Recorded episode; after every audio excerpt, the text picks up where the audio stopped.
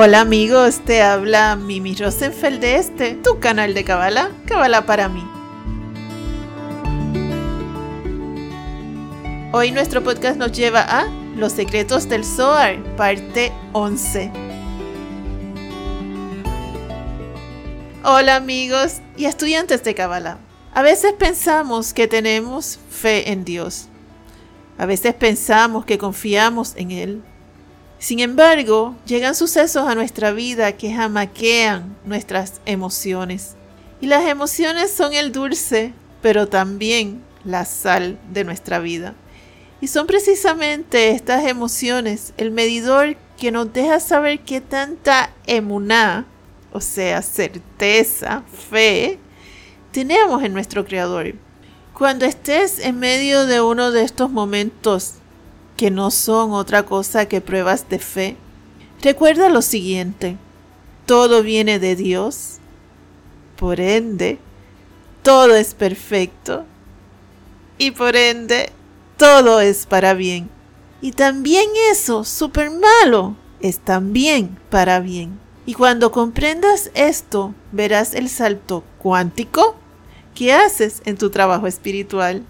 Y hoy continuaremos con los secretos del cielo, llevando así, a través de esta difusión, paz para el mundo.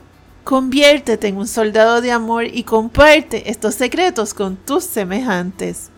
Hoy veremos los secretos de la parasha Vayishlach, que significa y envió, que sigue dentro del libro de Bereshit, Génesis. Recuerda que todos estos secretos los puedes estudiar en el libro La Kabbalah de la Vuelta al Edén, Los Secretos del Zohar, tomo 1 del maestro Albert Goslam, el cual ya sabes que te recomiendo que leas y en adición escuches las clases, que las encuentras grabadas en YouTube como clases del Zohar, de este gran maestro, para que puedas comprender a cabalidad los secretos del Zohar. Aquellos secretos que te llamen la atención, anótalos. Ten tu libretita de los secretos del cielo y haz tu introspección al respecto. Recuerda que si bien la Kabbalah se estudia, sin duda, también se tiene que vivir. De lo contrario, no logras mucho. Así es que comenzamos. Secreto número uno. Tan pronto como el hombre viene al mundo, el espíritu del mal se ata a él y empieza de manera constante a acusarle ante Dios. El espíritu del bien se ata a él a los 13 años, de modo que está en desventaja con el espíritu del mal. Secreto número 2. El hombre que domina su orgullo es invulnerable al espíritu del mal. Escucha muy bien lo que estamos diciendo aquí. Los magos como Bilam no podían nada contra Jacob, porque Dios protegía a Jacob. Es misión del hombre aprender la Kabbalah para aprender a protegerse de gente como Bilam.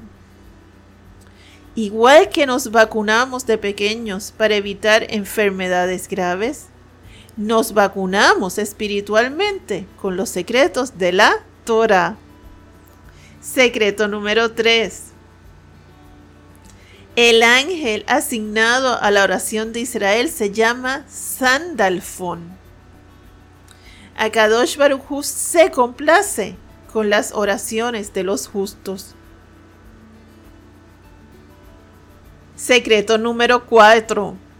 Los justos no se fían de sus méritos, solo se fían de sus oraciones. A los justos que estudian la Kabbalah, el espíritu del mal no se apodera de su alma al morir. Por culpa de los pecados sexuales se pierde la Bab. La Bab, estamos aquí hablando de la letra hebrea Bab, que es, representa la conexión. Pero en Levíticos 26:42, Jacob está escrito con la letra Bab, para restaurar la conexión. Secreto número 5. El Salmo 90, en su versículo primero, versículo 1, es llamado oración del pobre. Esta oración sube a Akadosh Baruj por delante de todas las otras. Secreto número 6. A Akadosh Baruj le gusta la oración que los justos le envían cuando le necesitan. Cuando se pide a Dios, primero se rezan alabanzas y luego se exponen las penas. Cuando se expone a Dios sus peticiones, hay que hacerlo de manera clara para evitar ambigüedades en el cielo. Secreto número 7. El nombre Ata, que se escribe Aleph Tav He, aniquila las fuerzas del mal y suaviza nuestros acontecimientos. Hay dos tipos de oraciones.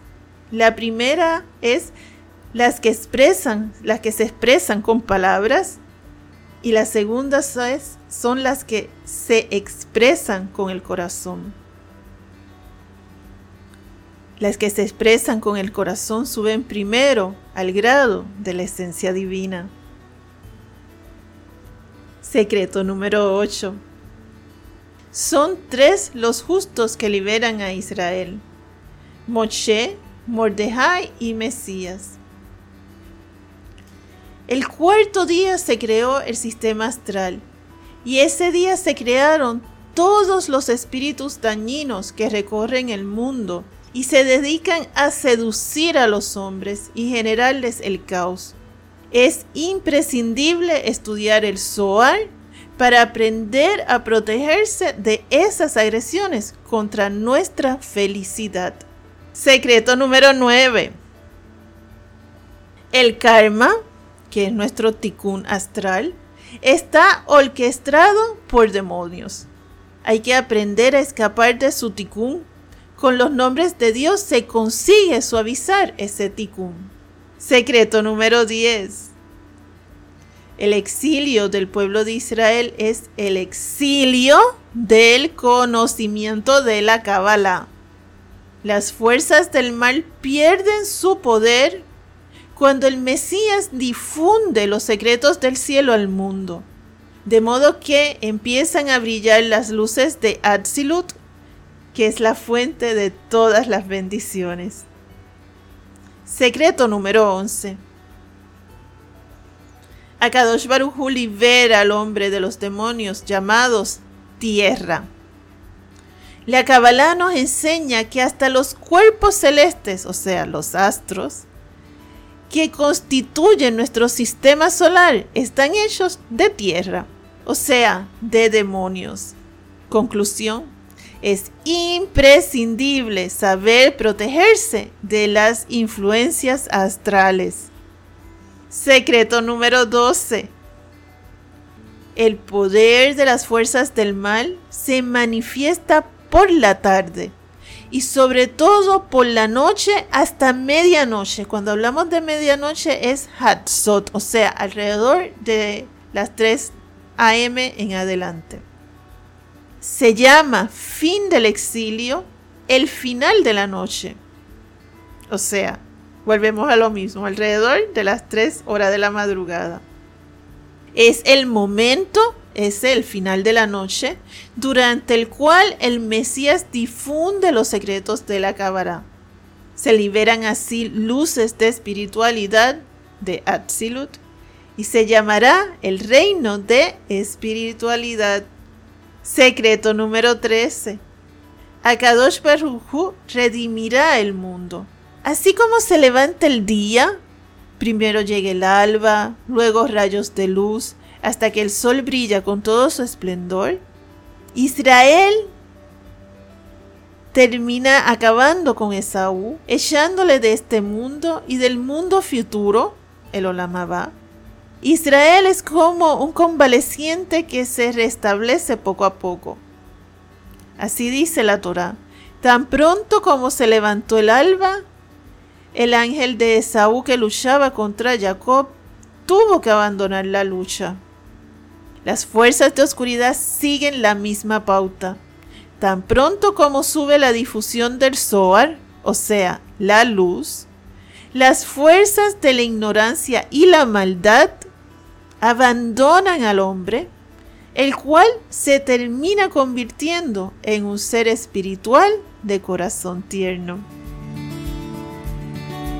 Bueno amigos y estudiantes de Kabbalah, hasta aquí algunos de los secretos de la Parashá Vayishlak. Entre otras cosas hemos visto lo imprescindible que es la Kabbalah para poder evitar los demonios que nos rodean y salirnos del ticún astral. Vemos cómo los demonios habitan los astros de nuestro sistema solar. Vemos la importancia de las oraciones y aprendemos del Salmo 90, el versículo 1, que es una oración que llega de manera perfecta al Creador. Aprendemos que el instinto de mal nace con nosotros y el espíritu del bien se ata a los 13 años. Y no hay por qué frustrarnos, porque así como la noche precede al día, así mismo será nuestra redención. Después de la oscuridad vendrá la luz del cielo, convirtiéndonos a todos en seres de corazón tierno. Los espero el próximo jueves para continuar con los secretos de esta parasha. Seguir trayendo luz de paz y amor a nuestro mundo. A ti que me escuchas, en nombre de Yudhebabhet, te bendigo para que nuestras culpas pasadas sean perdonadas. Amén y amén. Gracias amigos por este ratito. Recuerda, el conocimiento evita el sufrimiento. Que tengas una linda noche, una hermosa tarde, una sabrosa mañana. Un abrazo de mi alma a tu alma.